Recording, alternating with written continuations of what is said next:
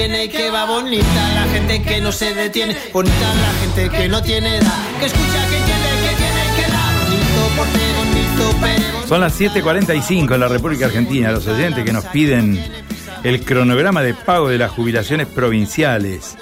Desde Vera, Luis nos escribe, ¿eh? oyente 6918. Le decimos que tenga paciencia porque seguramente sale esta mañana. ¿eh? Pero vamos a estar atentos, vamos a esperar un ratito, ¿eh? recibir todo el material y vamos a dar todo el cronograma, no solo el de los jubilados. 7.45, móvil calle, vamos. Móvil. Informa Matías de Filippi. Matías. Bien, Carlos, renovamos el contacto y te propongo escuchar la palabra de Susana Espizamiglio, esta histórica referente vecinalista que es la voz, eh, prácticamente la vocera de la red de las eh, instituciones y de las vecinales por mayor seguridad, conociendo un poco el balance ¿no? de lo que fue este tema tan caliente en la ciudad de Santa Fe este 2022. Si te parece, le escuchamos.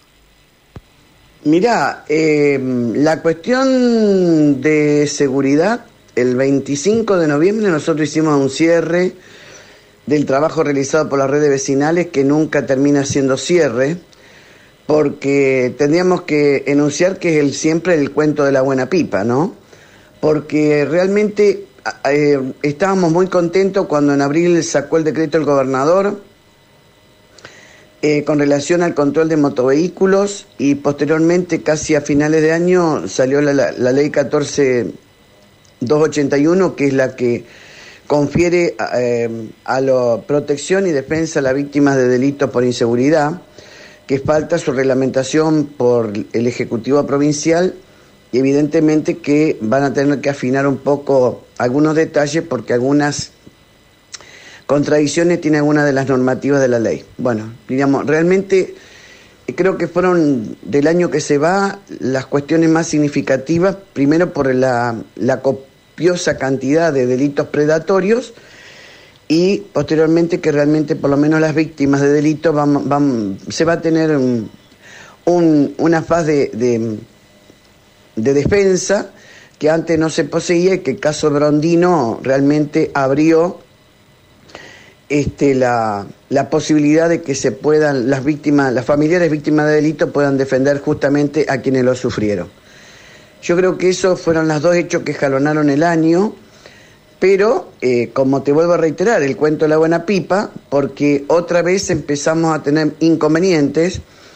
Eh, por ejemplo, habíamos hecho durante este año, habíamos hecho siete reuniones desde el mes de marzo en adelante con, en siete barrios de la ciudad de Santa Fe, en donde este, se detectaron distintas situaciones. Eh, según me comentaban los vecinos de Guadalupe, que otra vez empezaron las picadas, eh, de lo cual habíamos solicitado, solicitado al Ministerio Público la acusación que, que colocaran una fiscal específica sobre ese tipo de situaciones irregulares, que son, si bien son contravenciones, pero aún así, ante el desmadre que muchas veces se sufre en este tipo de, eh, de inconductas, terminan a lo mejor en una desgracia que es justamente lo que no queremos pasar. Y eh, justamente a Fiscalía hemos pedido que se establezca realmente o se coloque una fiscal en donde esté eh, controlando lo que es el código de convivencia, ¿no? La palabra entonces es de Susana Espizamiglio, entre múltiples temas, bueno, habla de un año que, bueno, que comenzó con algunas reuniones y se termina diluyendo, bueno, y marcando un poco lo que pasa en algunos sectores de la ciudad, ¿no? Puntualmente nombró Barrio Guadalupe, siete jefes, con lo que está pasando en la costanera santafesina, ¿no? Con operativos de control que se aplican, pero nunca terminan siendo suficientes. Y fíjate vos lo que está pidiendo y en consonancia la vecinal Siete Jefes, si bien se dio más movimiento, calles cortadas, más agentes de control para los festejos por Navidad, bueno, terminó siendo eh, terrorífico, según marcan los vecinos, la, la noche de Navidad.